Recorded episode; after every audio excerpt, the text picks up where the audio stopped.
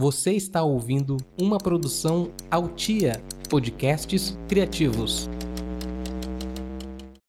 Então vamos moderar as palavras pra gente não ficar falando besteira.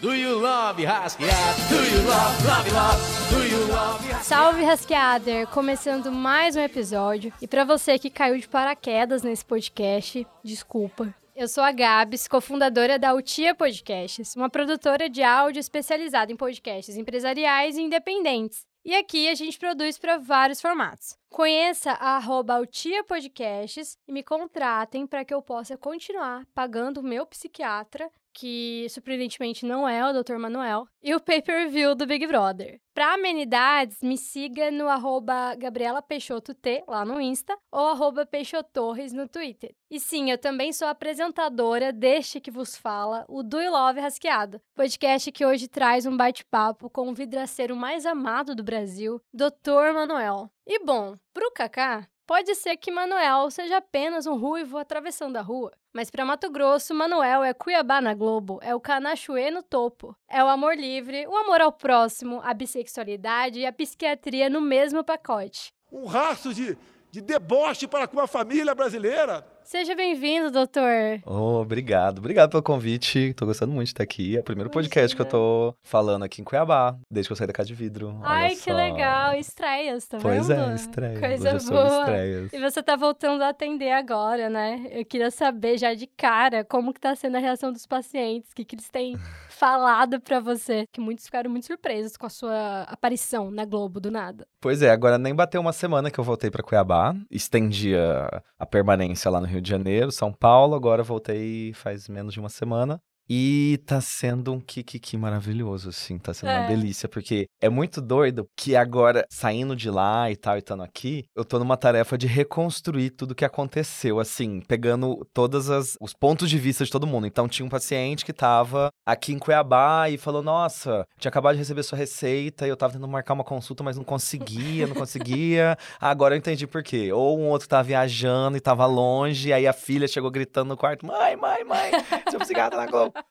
Então, eu, eu tô reconstruindo todas essas cenas, assim, tá muito engraçado, porque cada um foi de um jeito diferente. Aí tinha gente tinha mandado mensagem no mesmo dia da casa de vida, tipo, ai, mandei um áudio pra você, você nunca vai ver, nunca mais vai ver. então tá sendo bem divertido. E fora a galera que tava com um medo, assim, nossa, ele nunca mais vai voltar, nunca mais vai voltar, nunca mais vai voltar. Ai, meu Deus. E aí tá bem legal de ouvir essas histórias, são vários causos engraçados. Curou um monte de depressão, né? Essa Nossa, aparição. muita gente, muita gente. Foram muitas reações legais, assim, muita gente mandando mensagem, foi muito bom. E, cara, do nada, você no Big Brother não é um plano de hoje, né? Você não, já... isso é coisa antiga, isso é coisa antiga que eu tinha. Meus amigos sabiam desse papo desde sempre, sabe? E aí eu brincava, falava assim: não, eu vou, eu quero ir pro Big Brother, mas eu quero que um olheiro me descubra aqui em Cuiabá, sabe? Ficava esperando um olheiro aparecer aqui em Cuiabá. Em Cuiabá não vem olheiro de Big Brother. E até que eu tive que ceder e me inscrever. aí eu É, comecei tudo as remoto inscrições. Agora, é, né? tudo Antigamente tinha isso, né? Vinha alguém, ficava conhecendo as personalidades da área, né? Sim, Hoje. pois é, mas eu não sei se teve algum olheiro que andou no calçadão de Cuiabá, que ficou lá no centro tentando achar a gente, eu acho que não. Só pra contextualizar, não sou amiga do Manuel, não, a gente não tinha intimidade, não se conhecia na vida pessoal, mas ele já gravou aqui pela Utia algumas Sim. vezes, né? E aí a primeira visão que eu tinha do Dr. Manuel era um homem sério, camisa social, falando aqui sobre psiquiatria, coisas belas, Sim. naquela sim. calmaria. Aí do nada vejo lá Dr. Manuel gritando e pulando Pois no é. meio de um shopping. Essa parte, assim, desse choque da camisa social e da coisa mais Uhum. séria pra eu, como eu tô me apresentando agora, é uma das coisas mais curiosas pra mim de estar de volta em Cuiabá, porque no Rio, em São Paulo, muita gente para, muita gente para, quer tirar foto, fala, ah, tá, tá, tá, tá, tá. Só que são pessoas que não me conheciam. Só que aqui em Uhum. Cuiabá as pessoas me conheciam já de antes, então elas tiveram essa, esse choque, né? E uma dúvida que eu fiquei assim, dentre várias, quando eu vi você no horário nobre, é como que foi o seu vídeo de inscrição? O vídeo de inscrição que eu gravei, eu até fiz um stories agora no sábado. Quem viu, viu, né? Stories tem tempo de validade. Mas eu gravei lá no Parque Meu Bonifácio. Aí eu mostrei lá pra quem tava se acompanhando nos meus stories o banquinho que eu sentei pra poder gravar. Então tem um banquinho lá que tem um Jojo de quem já passou pelo processo seletivo. Quem quiser gravar, talvez pegue um pouco dessa, dessa sorte, energia, né? dessa vibe ali que tinha naquele Olha, banquinho. bota nos destaques. O Rasqueader quer saber. Pois é, eu acho que eu vou colocar nos destaques, então. Vamos, vou, vou- deixar essa promessa aqui no ar pra poder colocar. Mas assim, foi um, um projeto antigo, né, que eu tinha. Eu tinha me inscrito no BBB anterior. Tive uma possibilidade significativa de entrar, que foi aquele do Arthur Aguiar. E aí eu me inscrevi de novo, então foram duas inscrições. Que bom que foi nessa, né? Vamos É, combinar. Nossa, foi bem mais legal. Aquela, não sei se eu queria ter entrado. não. Ainda teve ali uma atenção exclusiva, né? Foi, foi diferente. Saiu mais amado que muita gente que tá lá até hoje.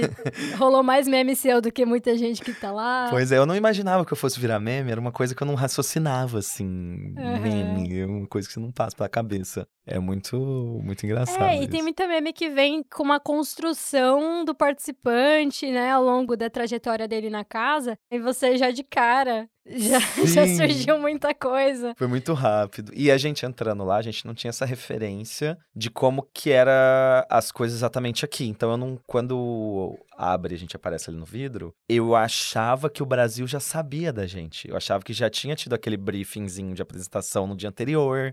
A gente Uhum. imaginava que, assim, já, já estavam sabendo quem que era a gente. Foi uma surpresa, assim. Descobri que ninguém sabia nada, não sabia nem meu nome, não sabia nada. Eu tive que passar pra galera do vidro pra aí a coisa começar a andar. e- E você sabia do risco de ir pra casa de vidro? Ou quando você saiu aqui de Cuiabá, sei lá, fez sua malinha, você já tinha essa certeza que você iria entrar na casa? E em se tratando de Big Brother, processo seletivo, você nunca tem certeza de nada. Assim, você pode amanhecer de cabeça pra baixo em algum lugar que você nunca vai saber como que você foi parar lá. Então, o Big Brother tem, isso faz parte do, do rolê todo, sabe? Que a gente vê a galera na casa passando, já começa a acontecer desde o processo seletivo. Então, você nunca sabe exatamente o que que tá acontecendo, o que que estão pensando de você, se vão te ligar, se não vão te ligar. Então, você fica mesmo no escuro, faz parte da, da experiência BBB. E aí que eu tava muito na certeza absoluta do mundo de que ia rolar aquele papo que falavam de uma casa de vidro de TikTokers ou de uma casa de vidro com ex-Big Brothers de outros países.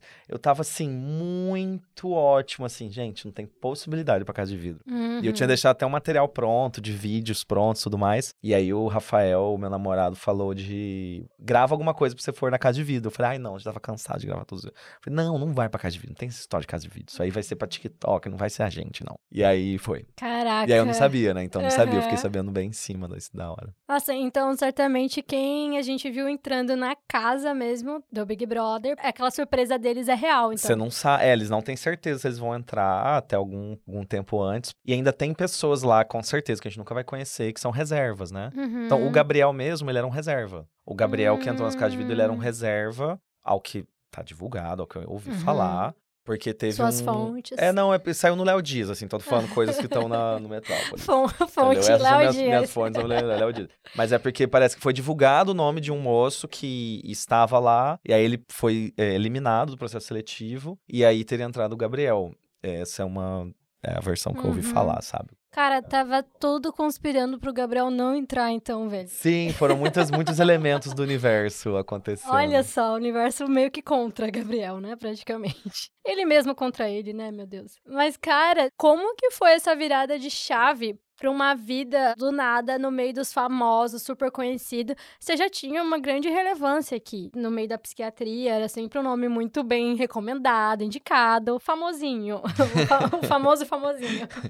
Local influencer. Isso! O que que te surpreendeu positivamente nesse mundinho aí dos famosos e o que também te decepcionou? Olha, o que me surpreendeu foi todo esse movimento de fãs. Tem página de fã-clube meu, de pessoas que são o meu fã-clube. Que loucura, cara. Entendeu? Isso é meio maluco. Então, assim, as pessoas vêm e comentam e torcem por mim e falam: Nossa, eu te amo, te adoro, rarará, Kingo. Então, é um termo que eu não conhecia, entendeu? E eu me sinto, assim, bem cringe entrando, mergulhando no, no Twitter agora. E aí que tem esse movimento de gente fã, de aparecer um pessoal voluntariamente querendo trabalhar, querendo ajudar, ser ADM, pessoal do Nordeste, pessoal que eu nunca vi, pessoas que eu não conheço, pessoas de outro país, que tá morando em outros países, aparecendo pra poder fazer parte da equipe do Manuel e ajudar. E estão até agora. Eles ainda estão presentes, já tá, ainda tem uma, uma demanda pra fazer space no Twitter, pra fazer não sei o que. Ainda, tem essa presença. Eu nunca. Eu não sou essa- eu não sou essa pessoa. Eu não sou assim com ninguém, sabe? Eu, não, eu não Uhum. faço isso com outras pessoas. Então eu não tenho essa coisa de Uhum. fã. Eu não sou fã de muita gente, assim. Eu não tenho essa Muito pira. menos da Anitta, né? Não.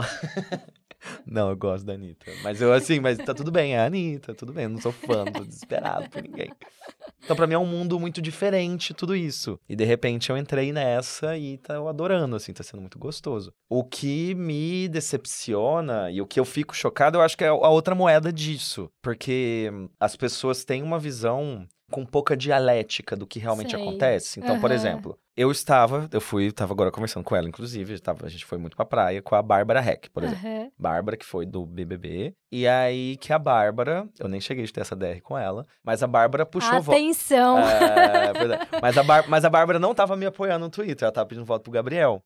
Ah, Só que assim, a Bárbara é ótima. Sou amigo dela, me considero amigo. é o jogo, Eu né, quero ver ela quando ela estiver no Rio, sabe? Eu quero Aham. ver, quero saber onde ela vai, se ela vai pra praia, qual camarote que ela vai no, no carnaval. Então, tá tudo bem. Não aconteceu nada. Entendeu? Não está Ela tendo só essa... não fez mutirão pra eu ficar, que talvez teria feito diferença, talvez eu Sim, entraria, Mas assim, mas tudo bem. ela, ela é uma pessoa interessante, legal. Então, a- as pessoas, elas vão além daquilo que elas são enquanto celebridades ou Uhum. enquanto o, o trabalho delas, né? Principalmente quando se fala de Big Brother ou de outro reality, o que aconteceu dentro do ambiente de reality não é a pessoa de verdade na, na vida real, assim. É um momento muito atípico da vida dela, então você não pode julgar o todo por isso. É, e eu né? imagino que muito é, dessas personalidades, acho que principalmente quem já participou do Big Brother, eles tentam ter uma coerência também, quem eles apoiam numa nova Sim, edição, sim, né? sim. Então, por Aham. mais que, ah, sei lá, às vezes simpatiza mais com tal pessoa, mas pra imagem pública dela, de seguir uma coerência de repente, e- e de repente. E de repente você se vê com alguma pressão. Que eu tento, eu não ligo pra essa pressão exatamente, né? Eu tento fazer. Eu sou analisada. Tem uma carreira bem bonita lá fora. Mas assim, tem uma pressão pra, por exemplo, qual quarto você estaria se estivesse no Big Brother agora. Então, Uhum. dependendo do que eu falar, tem gente que vai ficar com raiva de- do que eu falei, porque eu não poderia falar Uhum. aquilo. E eu tenho que defender a pessoa X ou a pessoa Y. Mas assim, os meus critérios, eles não seguem uma regra Uhum. estabelecida pela BNT. E sabe? isso de, da galera ficar imaginando como seria a reação de um ex-participante na atual edição é muito louco e pra mim não faz o menor sentido, porque eu tenho uma visão que, por exemplo, se você entrasse, você sendo, nossa, o jogador, ou você sendo uma planta, qualquer que fosse o seu papel lá dentro, o Big Brother seria outro. Não É- dá pra imaginar como é, que é meio que uma seria. teoria do caos, assim, sabe? É, não teria acontecido muita coisa que aconteceu logo de cara, no primeiro dia. Então, seria Sim. outro Big Brother. Se qualquer um dos participantes Fossem diferentes, seria fosse diferente. diferente, Não, seria se diferente. a pessoa que hoje tá sendo chata, insuportável, que ninguém tá querendo, podia se tornar ótima. Se ela tivesse tido uma troca legal com alguém. E se você escolhesse o quarto diferente pela decoração, Sim. assim, tipo, qual que é a decoração mais bonita? Eu Vou ficar Uma nesse. frase que você deixasse de falar. Cara, muda tudo. É, é então é. bizarro. E, e essa visão um pouco mais aprofundada, um pouco mais reflexiva, assim, um pouco mais dialética das coisas, não é, não é comum. São entendimentos muito papum, assim, muito rápidos de tudo. Tem, acho que um Reel seu que eu gostei muito, que é sobre as várias realidades, alguma coisa assim. sim, sim. sim. Né? E é, é muito real isso, que é, é o que a gente vê, o que de fato acontece, e o que cada um pensa de acordo com as suas atitudes, coisas que a gente nunca vai descobrir, né? E você ainda tem essas intrigas e até essas duplas, esses chips que aparecem em- dentro do reality que você não entende. Você não entende porque que todo mundo implica com fulano, você não entende porque que todo mundo implica com aquela pessoa que aqui fora a gente ama. Mas é o que a câmera não capta, é o tom de voz, é o olhar. É depois de terminar uma discussão que deu uma lacrada, dá um olharzinho de desprezo, sabe? Que é Uhum. difícil de captar, mas que quem tá perto percebe, né?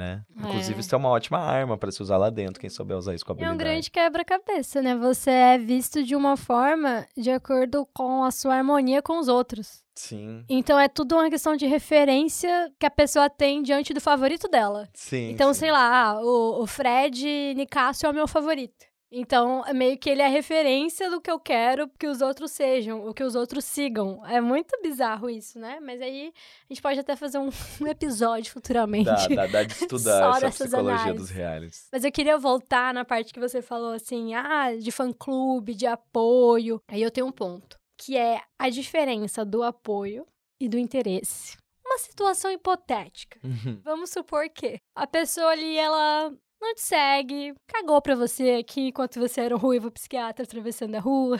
Ela começa a te seguir, ela fala pra todo mundo que ela era super sua amiga. Que ela te conhece assim, desde sempre. Começa ali a comentar publicamente. E aí você sabe que não é verdade. Sim. Como você recebe isso?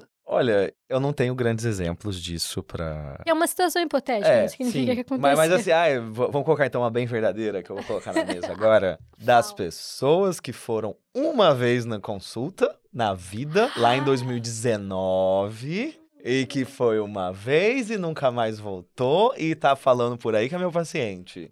Eu estou de olho, eu estou reparando nisso, tá? Porque são pessoas que não são um bom cartão de visita pra gente, às vezes. São pessoas que estão por aí vivendo, ah, fazendo nada, não tá tratando, tá fazendo nada, mas tá falando que é meu paciente. Não é. Foi lá, consultou, me convenceu, tá tudo bem. Caso queira voltar, tá tudo bem. A gente não tem tem rancor, ética. mas você foi lá uma vez, tá? Então a gente tá sabendo Olha, disso aí. Estão cagando no seu portfólio. Eu tô monitorando, eu tô monitorando esses movimentos que estão por aí. Estou de olho, tá? só. Eu sou psiquiatra, eu vejo essas coisas. Então, talvez esse movimento que a gente tem de metade da população cuiabana falando que é seu, seu paciente. É, tem essa galera hum, também. Pode ser que não seja tão verdade Tem assim. essa galera que entendeu? foi uma vez, deu um oi e já quer clamar essa, essa posição. Pra Olha. poder ser, tem que trabalhar, tem que estar presente, tem que fazer os trem certinho pra Isso poder aí. estar lá, entendeu? Mas assim, tem o apoio também sincerão, né? Não, é carinho, é carinho de Tem. todo jeito. É só Claro. porque é curioso esse movimento, eu não imaginava que fosse rolar desse jeito. Ó, eu, eu tô com uma vibe hoje em dia, é muito espiritualizada em todo esse último ano. Tô sabendo. Entra em todo esse rolê. Então eu não eu não traria e eu não me incomodaria, nem acharia ruim isso. Sim, Eu ficaria mais é feliz da pessoa me ter como uma referência. Ainda que ela queira Claro. forçar alguma proximidade que não tem, tá tudo bem. Eu me coloco e me exponho e quero estar presente dentro desse mundo de influência para isso, para ser uma boa referência, sabe? Eu acho que tem péssimas referências, Uhum. tem coisas muito ruins acontecendo. E se eu tô lá e as pessoas estão se identificando, eu tenho o melhor das intenções, no sentido de vibrar numa, numa frequência positiva, com valores Uhum. bons. Então, pode se aproximar por interesse, tá tudo bem. e depois a gente se conhece, aí vai para além do interesse. Isso a gente tá falando de- até de uma relação meio que de fãs ou de pseudo-fãs, Uhum. né? Os posers, os pacientes não pacientes. Mas eu, eu queria saber se nesse meio de pessoas assim que estão na mesma linha, sabe? Uhum. Outras celebridades ou subcelebridades, você consegue notar hoje a diferença do apoio pro interesse? Como que tá o seu radar pra esse tipo de Sim, coisa? foi, foi pouca vivência dentro desse mundo aí, lá ali, Rio, São Paulo principalmente, né? Uhum. Mas acontecia, era bem interessante, assim. Porque você tem um mundo do ex-reality. Então você tem a galera ex-fazenda, ex de férias com ex, ex-Big Brother. Eu fundei essa instituição ex-Casa de Vidro, que é minha. eu vou registrar no sindicato, eu sou um dos primeiros que estou registrando esse conceito aí. Registre. É, pois é, porque nunca teve ex-casas de vidro sendo recebidos nos lugares e tudo mais. Mas tem esse movimento de querer ser amigo, sabe? De querer ser amigo Uhum. rápido, de de repente, você acabou de conhecer a pessoa, já é amigo, já tá se tratando como amigo, de um jeito que não faz muito sentido. E quer a foto, e Uhum. quer a presença, e quer te chamar muito pra estar naquele lugar com ela, com ele, tá lá. E força uma, uma aparência, assim, de estar no mesmo lugar e de, de serem super close friends, assim. Uhum.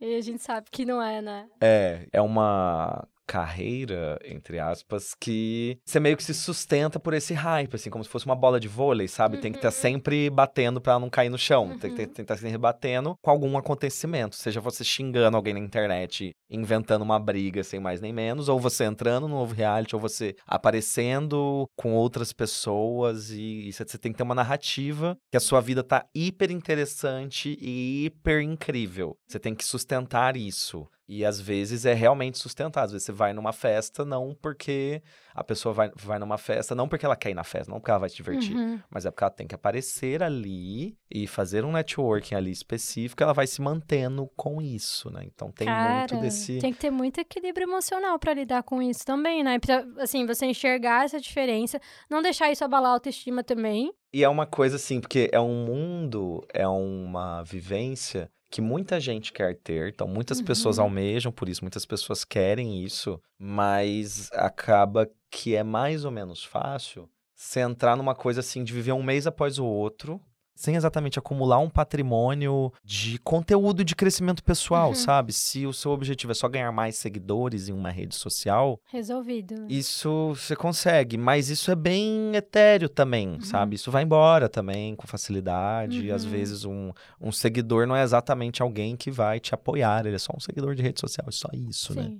Então tem que tomar muita cautela quem tenta entrar nesse, nesse rolê. Assim, que em Cuiabá a gente vê bem menos isso, mas quando você Sim. vai ali pro eixo Rio São Paulo, você enxerga. É mais fácil, né? É, e aí a pessoa fica vendo um mês após o outro, que ela vai lá, ganha uma grana, uma publi, um negócio, e aí ela tem que também sustentar uma roupa massa, ela tem que fazer umas viagens, tem que pôr uma vez pra Uhum. Noronha por ano, claro, óbvio.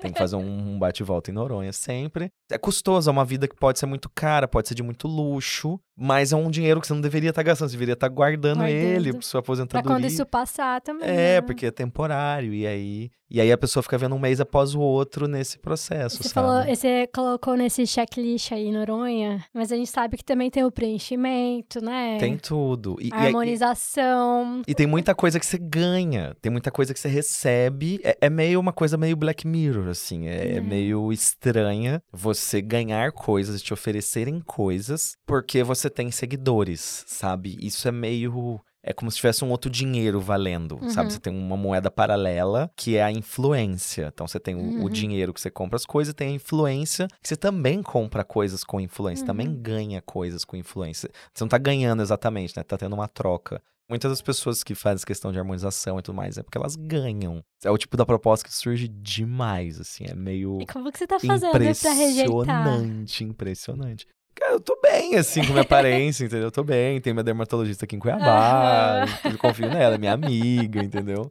Então, assim, é médico, é um médico, entendeu? É um médico, eu não vou em qualquer médico. Ah, eu sou cardiologista, vem aqui pra eu fazer um check-up. Não. Cara, eu acho muito bizarro isso do estereótipo do, do ex-BBB que faz harmonização, porque eu acho isso muito cruel com a pessoa. Em dois sentidos. Eu vou dar um exemplo da Eslovênia. Uhum. Uma coisa que me incomodou demais. Porque a Eslovênia, ela é uma mulher muito bonita. Ah, foi Miss, né? Ela foi Miss, assim, quando a gente fala mulher muito bonita, a gente tá falando na referência de um padrão do que hoje a, a mídia considera bonita, tá? É nesse sentido. Aí uma galera, assim, principalmente naquele ambiente tóxico do Twitter, ficou praticamente dois meses fazendo piada com a menina, comparando lá com, acho que Maquito lá, que eles ficavam Verdade, comparando. verdade, verdade. Falando da aparência, aparência dela, dela, né? que ela era muito feia e tal. Fez memes, caralho, a quatro. Beleza. Menina sai. Faz a harmonização facial. Que nem ficou tão diferente. Foi uma harmonização até que suave e tal. E aí você vê o mesmo movimento, a mesma galera que tava ali acabando com ela, criticando que ela fez a harmonização. Verdade, né? Teve essa. e Teve aí esse eu momento. fico, cara, não sou contra ou a favor, eu acho que isso tem que fazer porque você tem vontade, porque isso vai fazer bem pra você e não pra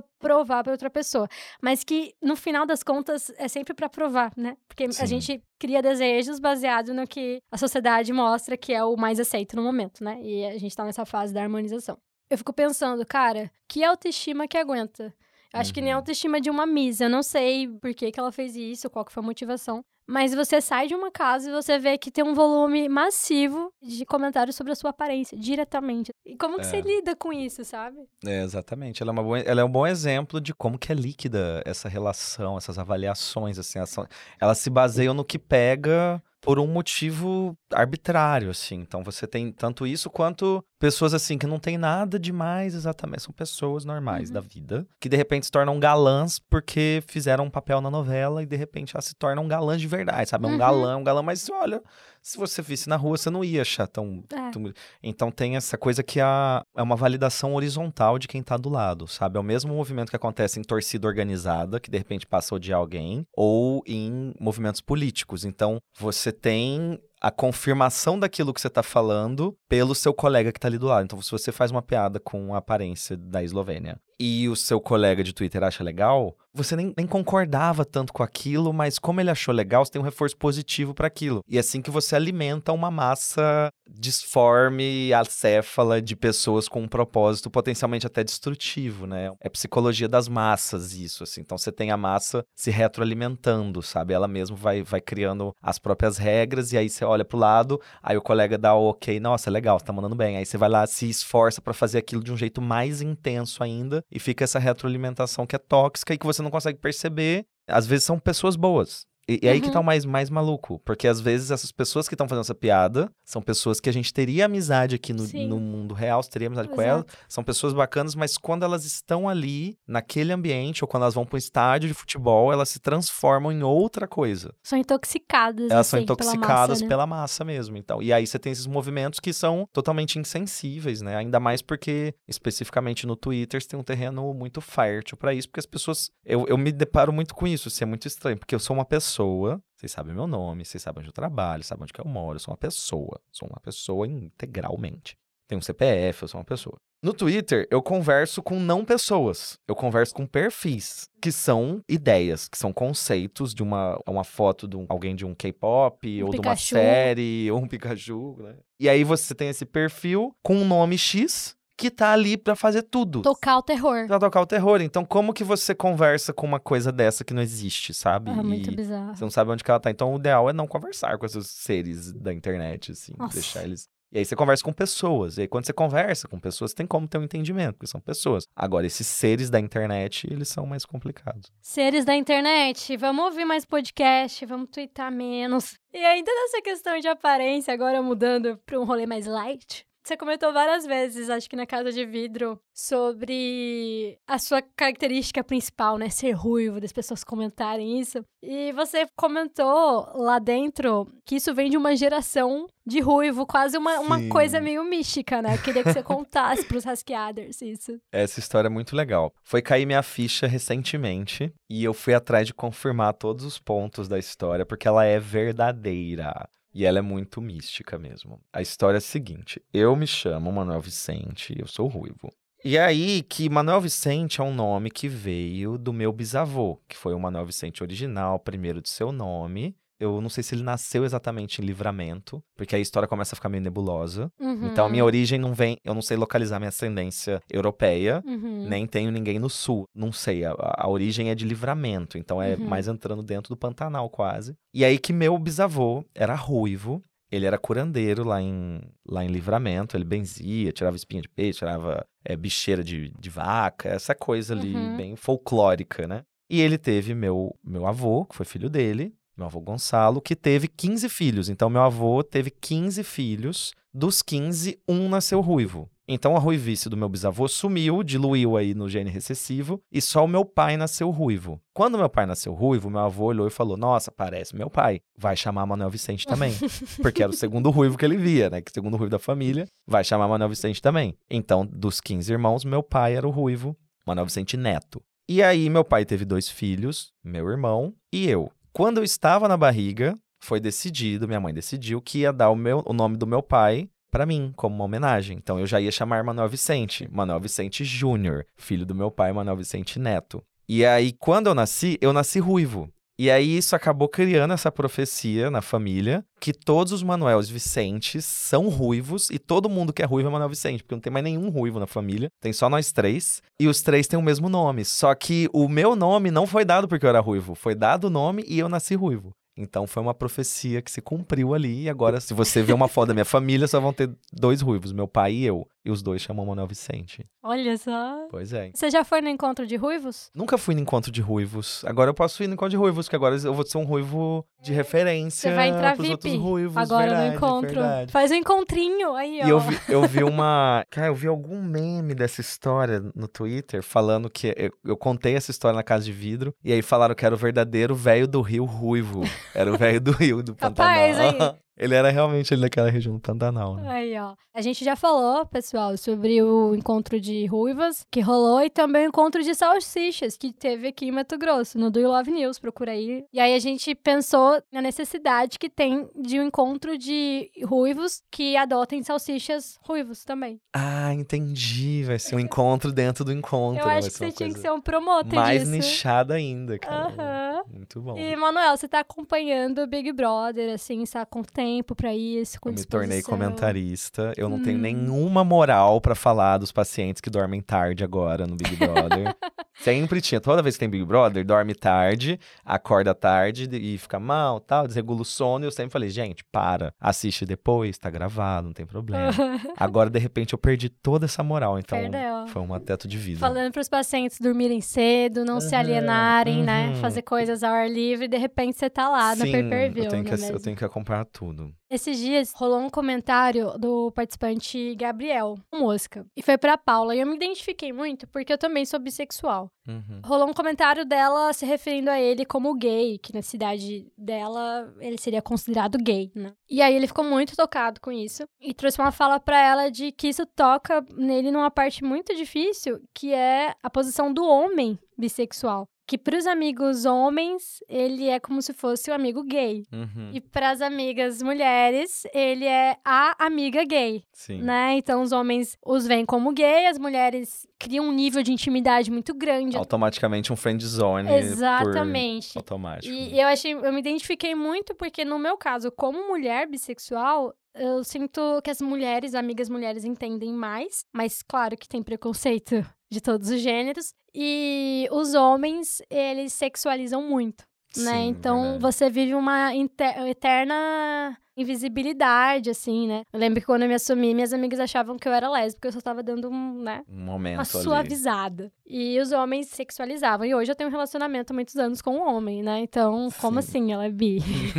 então, eu achei muito legal essa outra visão de um homem. E eu queria saber o que, que você achou dessa fala dele. É, é relevante que apareça porque é muito comum, é muito possível. Eu mesmo tive durante algum tempo, mas é muito comum você ter um conflito enquanto você tá ali na adolescência, enquanto você tá se entendendo, se conhecendo. Um conflito de que de o que que eu sou, como que é o nome dessa coisa que eu sou, sabe? Tem um nome já pra isso, alguém deu um nome pra isso, porque eu me sinto desse jeito. Eu sou a única pessoa que me sinto assim. Você ter essas identidades diversas é muito interessante, porque às vezes a pessoa não vai se identificar exatamente como gay, como homossexual, mas o bi, ela fala, nossa, isso fala comigo, realmente. Mas ela só vai conseguir se identificar e, portanto, conseguir um alívio de nomear melhor a identidade dela a partir do momento que ela tem uma referência, a partir do momento que ela ouviu alguém falar isso, ela sabe que existem pessoas que são assim, ela vai lá se identifica e se dá um nome. Então, tem um papel social nessa visibilidade, né? E que a gente passa a falar da visibilidade, da visibilidade bissexual, de lembrar que isso existe. Tem gente que é assim. É muito contraintuitivo para as pessoas entenderem, porque nós temos uma tendência de uma visão não contínua, uma mente descontínua. Tem um termo disso que alguns, alguns estudiosos usam, que é uma mente descontínua. Você, a gente precisa classificar tudo. Ou é bom ou é ruim. Ou é amigo ou é inimigo. Ou é homem ou é mulher. Ou é gay ou é hétero. E a gente se trava na hora de pegar nuances e gradientes. Então, nossa cabeça não é treinada para isso, nosso cérebro não é treinado para isso. Precisa de uma abstração para a pessoa conseguir entender que existem nuances diferentes no papel de gênero, que existem formas diferentes de performar gênero, que existem formas diferentes de viver a sexualidade. Então, a bissexualidade, ela é difícil de ser entendida porque ela fica nesse meio do caminho. E aí, até você falar que a bissexualidade tá no meio do caminho, também se torna problemático, de certa Sim. forma, porque aí fica um, um meio nada, sabe? Uma Como mula se sem cabeça, uma sabe? origem e um destino É, tipo um centauro, meio, meio Aham. cavalo, meio, meio homem, sabe? Então, não é também isso, é uma outra entidade, é um outro conceito. Mas, às vezes, para as pessoas entenderem, você tem que desenhar uma Uhum. linha e colocar no meio, para poder Sim. assimilar, porque é difícil. Isso acontece, isso é natural que aconteça. Eu já tive, pessoalmente, situações muito na faculdade, né? Porque, porque eu, nunca eu não sou muito de ficar solteiro, sabe? Eu namorei Uhum. cinco anos com uma menina, depois agora eu tô com meu namorado faz 11 anos já, então eu nunca fui... Era hétero, virou gay. É, entendeu? Não foi uma mudança. Então... Não teve essa mudança, né? Aham. Sempre foi a mesma coisa. Aham. Mas aí rolava nas épocas em que eu ia, hum, é, no pouco tempo, né, de faculdade e tudo mais. Que rolava uma coisa assim, da menina às vezes querer ficar comigo, da mulher vir, chegar, e às vezes não queria ficar com ela, porque eu não tava afim dela.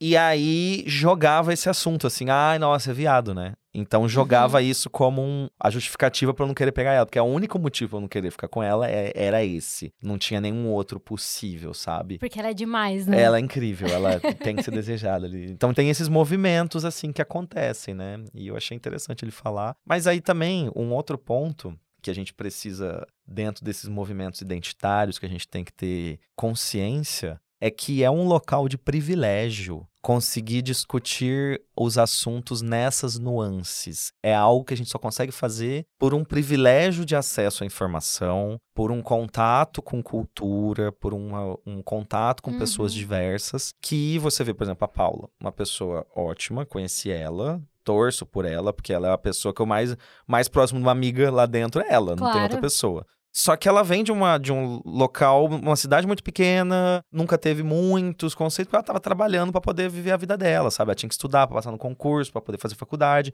Então ela não estava com tempo de ler teorias de sexualidade, nem ficar esmiuçando esses detalhes, ou ler um livro sobre o feminismo. Ela não estava com esse acesso. E aí a pessoa faz uma gafe, ela fala uma besteira, e ela precisa ser ensinada ali em rede nacional e é, é rápido para correrem e crucificarem e falar nossa olha só Lógico. mas é- é, a gente tem que lembrar desse ponto assim E o Gabriel, com certeza, é, você vê que ele saca isso, né? ele Porque percebe Ele vai, ele vai discutir isso com muita calma, Muita calma. muita boa vontade. Uma coisa que ele, na posição de quem sofreu a bifobia naquele momento, ele nem precisaria. Sim, e, e você, e você lembra, por exemplo, um outro caso que talvez eh, seja um exemplo ótimo. Era da Natália Deonato, do Uhum. último Big Brother, reproduzindo um discurso racista ali Uhum. dentro de, de motivos da escravidão, de todo o processo da escravidão. E ela repetiu aquilo realmente porque ela acreditava naquilo, porque ela não tinha tido acesso a outros, outras Sim. referências, ela não tinha tido esse processo de desconstrução e de leitura, que é algo de privilégio. Com certeza. E ela foi muito punida por isso. Assim, E a história muito- dela, quando você para pra entender a história dela, cara, desde criança ela, ela passou por coisas muito absurdas, assim, que nem adultos É. na situação dela passaram. É, é- e você entende de onde sim, vem. Sim, é, a nossa militância, ela não pode ser uma militância de dentro da faculdade, né? Uma militância dos muros Exato. da universidade, dos intelectuais que leem os livros. Ela precisa Uhum. ser para a população, então ela precisa falar e ser receptiva a essas percepções que existem. Ah, eu adorei o papo, mas agora a gente tem um quadro surpresa, Manuel. Ah, é? Você É, sabe por que ele tem esse nome? Ah. Porque às vezes acontece esse quadro, às vezes não. E aí é sempre uma Ah, surpresa. Quando que vai ter? É, Que hoje vai ter, Olha hoje tá só, propício tô pra ter. E o nome do quadro é Dr. Manuel cuidará disso? Interrogação, interrogação. Mas antes da gente começar o quadro, quero pedir para os Rasqueaders, a galera nova também que provavelmente está chegando nesse episódio, que siga o feed do podcast, que avalie com cinco estrelas. Eu vi um Uber esses dias que ele tinha uma plaquinha pedindo pra gente avaliar ele com cinco estrelas no Uber, mas que se o passageiro achar que ele não merece cinco estrelas, não precisa avaliar. É mais fácil chegar nele e falar, falar o que é. aconteceu. né? Então, assim, dá lá cinco estrelas. Se você acha que eu não mereço cinco estrelas, você me chama lá no Insta, no Twitter. E, me avisa. fala por que não, tá bom? Beleza? Mas faça isso, siga, classifique, compartilhe o episódio, porque isso ajuda a plataforma a entender a relevância do podcast e me animar pra continuar fazendo, não é mesmo? Vamos lá, então, doutor. Vou te dar alguns cenários aqui, situações hipotéticas, para que você me diga como você eh, resolveria essa situação. Como que o doutor Manuel cuidaria disso? Beleza. Primeira situação: amigo dos famosos. Você dá uma festa na sua casa só para famosos, e especialmente para ex-BBBs e vidraceiros. Tudo perfeito na festa, até que Gil do Vigor briga com Juliette e a chama de basculho. Ju cai aos prantos. Tadinha. O que, que você fala para eles para recuperar o clima da festa?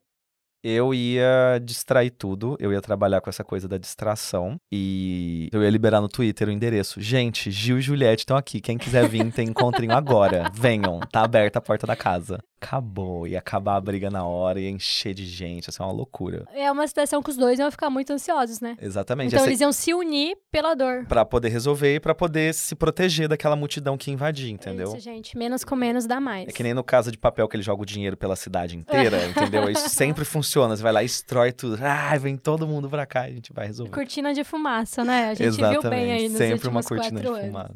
Segunda situação. Seu namorado, Rafael Pisa, entra no BBB. Certo. E você é o gerente de crises da equipe do Rafa. Perfeito. Mas logo na primeira semana de reality, Chico Barney twitta: Rafael Pisa será o campeão dessa edição. Medo, medo. O que você faz? Não, eu adoraria esse papel de ser a Maíra Card pro Rafael. Iam ser dois, dois cuiabanos trabalhando aqui fora pra alguém ganhar lá dentro. Se o Chico Barney fizesse isso, eu ia pedir pro Thiago Leifert manifestar apoio, que aí o negativo com negativo vai dar um positivo, sabe? Então, a maldição do Chico Barney, a maldição do Thiago Leifert, uma vai Boa. cruzar com a outra, e aí o Rafael fica livre. Eu vou desfazer o feitiço desse jeito. Nossa, perfeito. O Thiago Leifert tá me devendo uma, eu vou, vou usar essa moeda de Ele tá te troca. devendo uma? Não, é só... É, né? Porque, né? Ele atrapalhou tudo, né? Entendeu? Aí agora eu falo assim, então, você lembra daquela vez? Me ajuda aqui agora a desfazer esse negócio de Chico Parei, Barney. parênteses aqui no, no quadro. Eu quero saber o que, que você achou do argumento genial de Thiago Leifert dizendo naquele vídeo na Semana da Casa de Vidro que Manuel tem muito a cara do BBB. É psiquiatra, é carismático, te deixou lá em cima. Mas se ele está na Casa de Vidro é porque a produção acha que ele não merece entrar. Uhum. Então ele vai lá e apoia o Gabriel, que tá na mesma situação que você. Eu acho que, na verdade, ele deve ter medido muito bem as palavras. Por isso que não faz muito sentido a construção da frase, sabe? Não- Uma frase que não faz sentido. Porque é aquela fofoca que você falou que o Gabriel era reserva. É, tem essa história, tem essa fofoca. Mas assim, de qualquer forma, estávamos os dois na casa de vidro. E essa construção dessa frase, desse vídeo, ela não, ela não tem lógica, Não tem realmente. não tem nenhuma, nenhuma nenhuma. lógica. Sabe, no Enem não ia ganhar boa nota. Então tem alguma coisa aí que ele tentou é, apanar pra mim, pra talvez, talvez ele tivesse uma opinião muito mais dura sobre mim, de alguma coisa que ele pensou e tal. E aí ele foi polido nesse ponto, não, não falou tudo. E aí acabou é, apoiando o Gabriel, porque eu entendo que é, realmente tinha essa. É uma coisa mais ou menos difícil de me encaixar em alguma referência de algum participante anterior do reality. Ninguém consegue fazer isso. As pessoas tentaram, tentaram me comparar com umas comparações nem lógicas. Ai, é, Thiago Bravanel, cara, não tem nada, não sou artista, não tenho nenhuma, não tenho nenhuma aquela vibe, não tinha sentido nenhum. Então, assim, realmente é muito difícil de me colocar como alguém parecido que já passou por lá. Não tem, não teve. Os meus amigos eh, ficavam com medo de eu entrar numa de ser Pyong Lee, por exemplo. Essa, essa que é a referência, entendeu? Pra quem me conhece, seria uma pessoa mais estrategista, muito competidor e que tinha aquela noção de mente. Eu É por ser psiquiatra, o pessoas. Pyong por ser hipnoterapeuta, sei lá. Mas ao mesmo tempo eu tenho outras camadas que nenhum deles tem. Nunca teve esse perfil de jogador estrategista em alguém LGBT ali dentro, que ainda tem uma camada de espiritualidade também, que ainda tem um, uma questão com saúde mental. Então são muitos elementos que era muito difícil realmente de prever como que eu estaria lá dentro. Cuiabano, né? Porque, gente, Maíra Card, assim, É. você era a nossa esperança, Manuel, da gente ter uma nova referência. Vem essa coisa, assim, de muito difícil mesmo de me enquadrar Ah, nas referências já teve. Tipo, o Gabriel já, já chegou cantando, ó, sou o Prior, sou uma versão do Prior, gosto do Prior, que era mais ou menos fácil de imaginar o que, que ele ia tentar fazer, né? Eu não ia ficar usando uma referência de outra pessoa, porque não teve ninguém meio que que nem eu. deu certo no final. Ah, né? e daí, daí não funcionou, assim. é. A culpa é do Twitter, né? O Twitter sempre erra, né? Tava todo mundo te apoiando, né? É, é. então, é. fica mais complicado mesmo. Enfim, Thiago Leifert, essa culpa eu não carrego. Fecha parênteses. Próxima situação. Tadeu Schmidt é convidado para o camarote do BBB 24 e Boninho convoca você como novo apresentador. Tadeu está prestes a ser eliminado com 90% de rejeição, de acordo com a parcial da UOL. Motivo do cancelamento: ser feliz demais, somado a ter uma bunda muito avantajada. Como seria o seu discurso de eliminação? Em um. 3, 2, 1. Hoje, hoje é o dia em que você sai. Você sai, mas você sai com uma conquista. Você superou algo que as pessoas já fizeram chacota no passado. Você conquistou algo que você não tinha. Você tem isso agora. E a inveja, ela, ela se manifesta de várias formas. A inveja da conquista, a inveja de você ter conseguido esses glúteos avantajados faz com que as pessoas te olhem e apontem o dedo. E vão te chamar de forçado, vão te chamar de falso, vão te chamar de alegre demais, de feliz demais, que você é um personagem. Você hoje sai, você não ganhou público, mas você ganhou o próximo ensaio do retorno do paparazzo que te chamou para esse convite exclusivo. Então você sai daqui pro estrelato. E você agora, Tadeu, tá garantido aqui fora. Pode vir para fora, vem dar um abraço na gente. Você vai retornar com o paparazzo e toda a tradição dos ex-BBBs de raiz. Então, É. parabéns por esse feito. muito bom.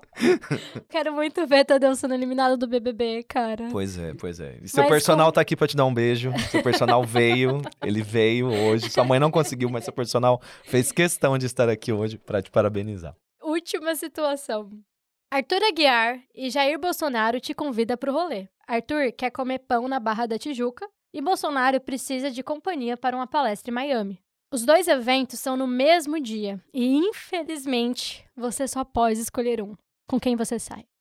Eu com certeza iria com o Arthur Aguiar. A gente ia passear, a gente ia fazer todo o rolê, a gente ia pra praia, me divertir demais. E ia tranquilo, porque, ao que eu entendo, os fãs do Bolsonaro não assistem Big Brother, mas a padaria do Arthur Aguiar é fortíssima no Twitter, então eu ia estar presente ali no Twitter e ia conseguir essa referência importante, que é o apoio do amado, que é o apoio do Arthur Aguiar. Curiosa pra ver essa amizade fora da casinha. Sim, vai ter esse encontro ainda, vai, vai, vai acontecer. Ainda vou conhecer o Arthur Aguiar.